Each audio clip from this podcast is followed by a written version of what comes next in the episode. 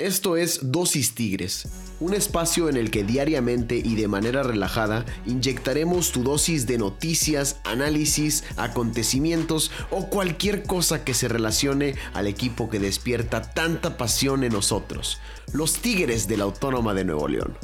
Yo soy Pedro García y es para mí un placer poder acompañarte y compartir contigo toda esta pasión por mis tigres. Así que sin más que decir, vamos a darle.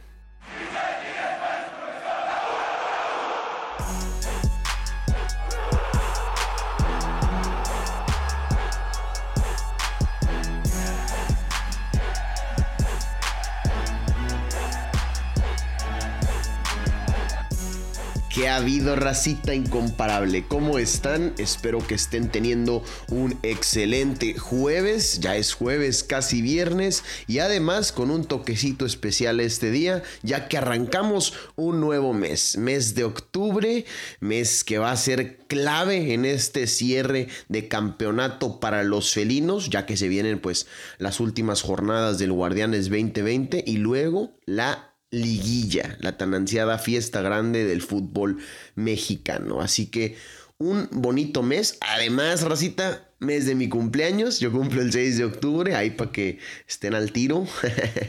y pues Halloween, que a mucha raza le gusta. Yo sé que hay, hay banda que ya desde ahorita se está preparando para lo que se va a poner o cómo se va a vestir el 30 de octubre o ya se está disfrazando desde ahorita. En fin, un bonito mes, el mes de octubre, así que esperemos que también lo sea para los Tigres. Vamos a arrancarlo el día de hoy con el pie derecho, con un episodio nuevo de Dosis Tigres, como todos los días. Tenemos un episodio nuevo de lunes a viernes y nos pueden escuchar a través de Spotify, Google Podcast, Apple Podcast, Anchor, Overcast, Breaker. Realmente no hay, no debe haber problema para que nos sintonicen.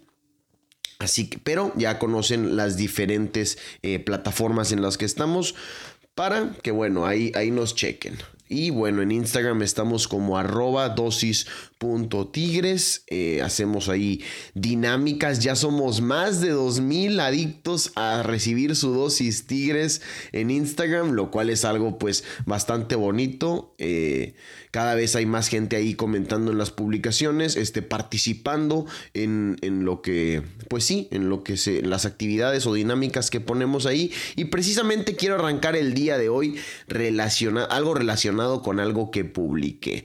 Eh, bueno, yo publiqué en Instagram preguntando a la gente, a los seguidores de Tigres, a quién preferían ver de titular, a Julián Quiñones o a Nico López. Aquí voy a hacer una breve paréntesis para aprovechar para felicitar a Nico el Diente López, que el día de hoy está cumpliendo su, bueno, su cumpleaños, está cumpliendo su aniversario número 27. Así que enhorabuena al uruguayo que está hecho, yo ya lo mencioné, el mejor revulsivo de la liga hoy por hoy en este torneo. Es el jugador que más le cambia la cara a su equipo, que más apoya cuando entra. Pero fuera de eso, eh, Felicidades, diente. Esperemos que te la pases muy bien en compañía de tu familia, tus seres queridos o con quien sea que puedas ahí festejar en cuidado desde tu casa. Así que enhorabuena por el diente que está cumpliendo años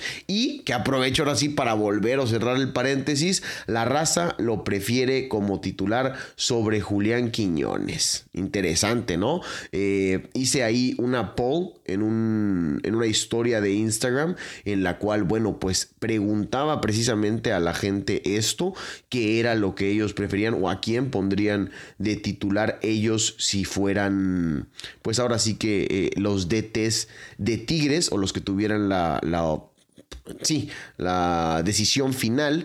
Y pues resulta que ganó el diente con 278 votos por solamente 90 que prefirieron a Quiñones. Por ahí recibí también varios comentarios que les gustaría ver a los dos, pero pues ahí eso significaría sacar a André Pierre y yo creo que tampoco nos podemos dar esos lujos o significaría sacar a Leo Fernández y bajar a, André Pierre o bajar a Quiñones, lo cual no creo que suceda, no creo que sea realista. A mí personalmente me gusta todavía eh, Nico López viniendo desde la banca, el diente, así que pues vamos a ver qué es lo que decide Ricardo Ferretti. No me disgustaría tampoco verlo de titular, ver qué es lo que podría hacer o cómo podría aportar eh, desde inicio al equipo.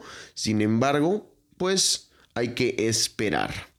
Ahora sí vamos a arrancar a los temas que tenemos el día de hoy, que son, bueno, precisamente la selección mexicana que bueno, varios jugadores de Tigres estuvieron ahí representándonos. Uno vuelve con nosotros, el otro se queda y no juega en el partido contra Querétaro. Ahorita profundizamos en eso.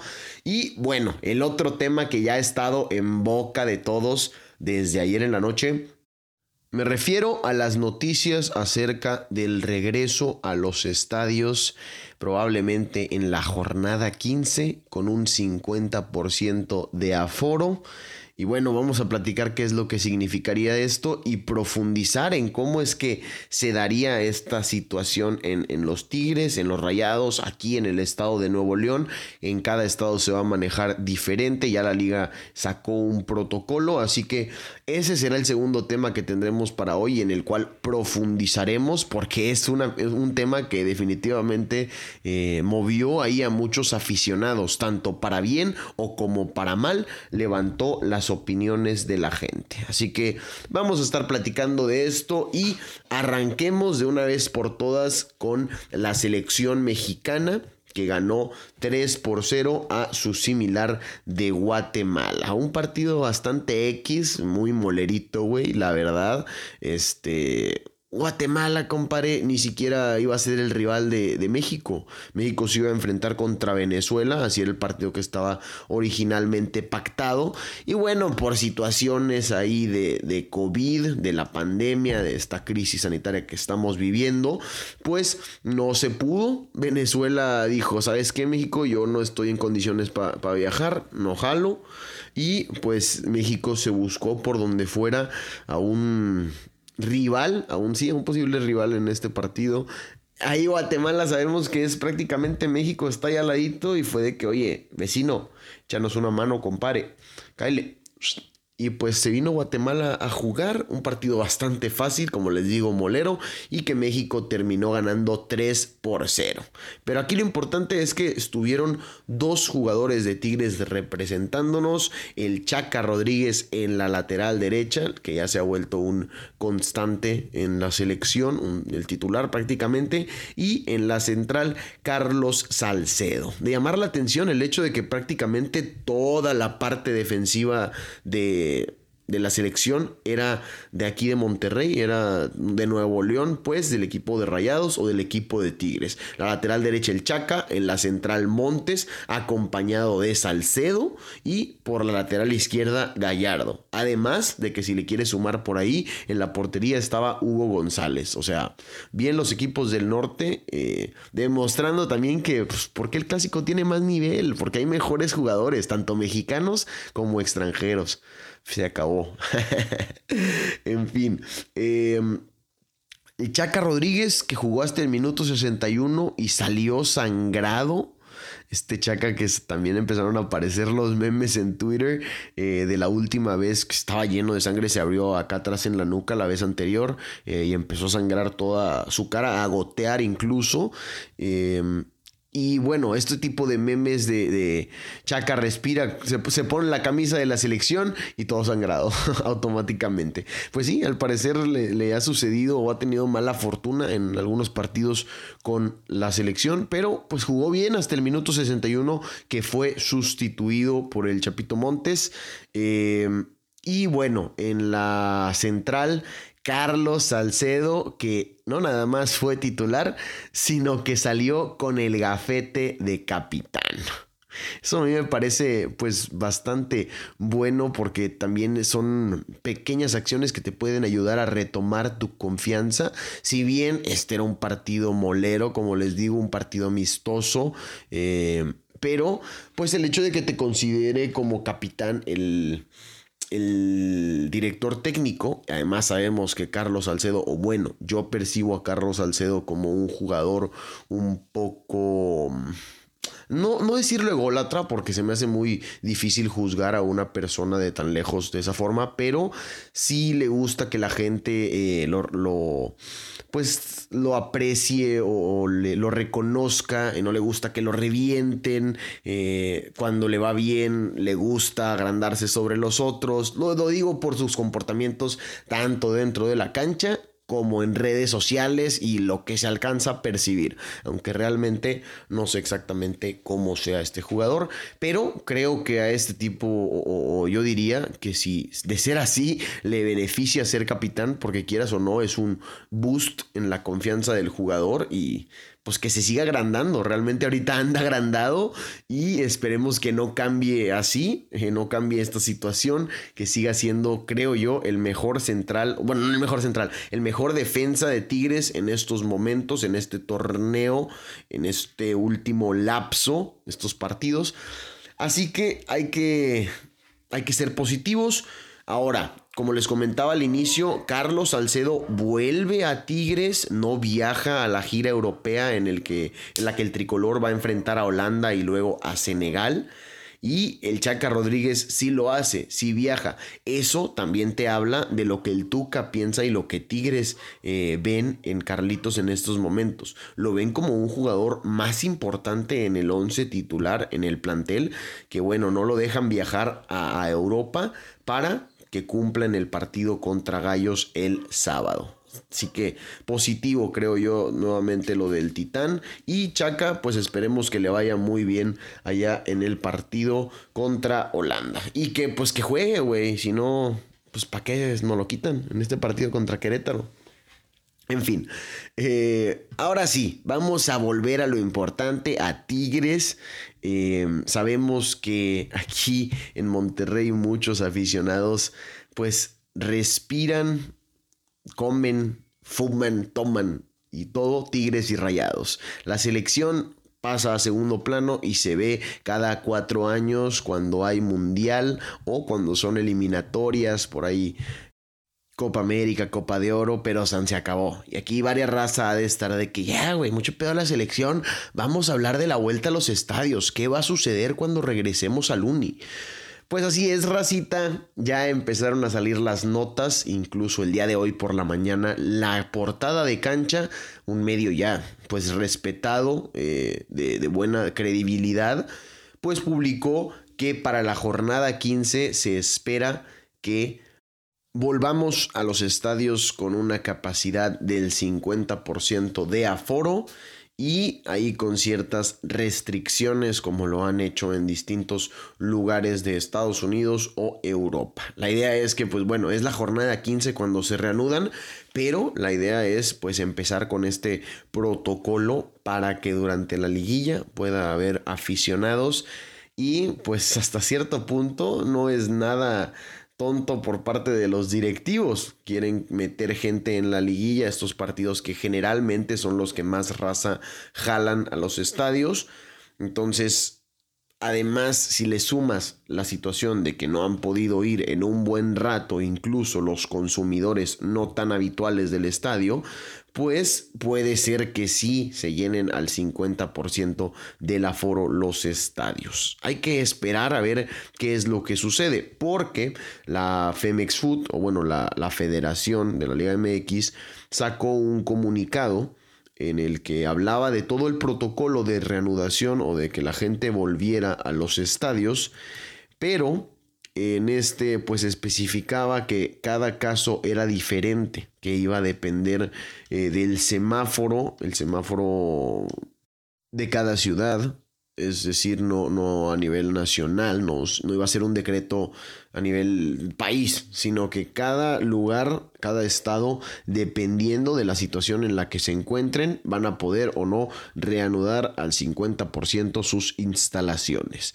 Esto pues implicaría, para, de inicio, no pueden ir menores de 12 años, no hay una restricción para adultos mayores, o sea, no te dicen una edad, pero sí te mencionan eh, que adultos mayores con situaciones, eh, padecimientos, todas estas cosas, no es recomendable y, no podrán. Como siempre, eh, sabemos la, pues, a la entrada te van a tener que tomar la temperatura. Si tu temperatura no es la adecuada, vas a ser separado y no te dejarán, te dejarán ingresar al inmueble. Y bueno, 1.5 metros de separación entre cada uno de los asistentes y cubrebocas en todo momento. Vamos a ver qué es lo que sucede. Eh, sí, eh, hay que ser positivos porque la situación del COVID-19 está mejorando. Aquí en Nuevo León ya, éramos, ya eran los 50 muertos diarios, 55, 52 y a partir de un tiempo para acá ya estamos en los 20. El día de ayer fueron 26 fallecidos por COVID, lo cual tampoco es positivo y todavía es alarmante que tanta gente siga muriendo a causa de esta enfermedad, pero por otro lado, pues los números sí están mejorando y la curva se está aplanando. Hay que seguir teniendo cuidado porque también pues hay lo que se espera o lo que no se espera más bien es que pueda repuntar esta curva por dos factores. Uno, invierno y dos, confianza de la gente. Que se esté confiando, que esté saliendo sin cubrebocas, que cada vez le valga más que eso.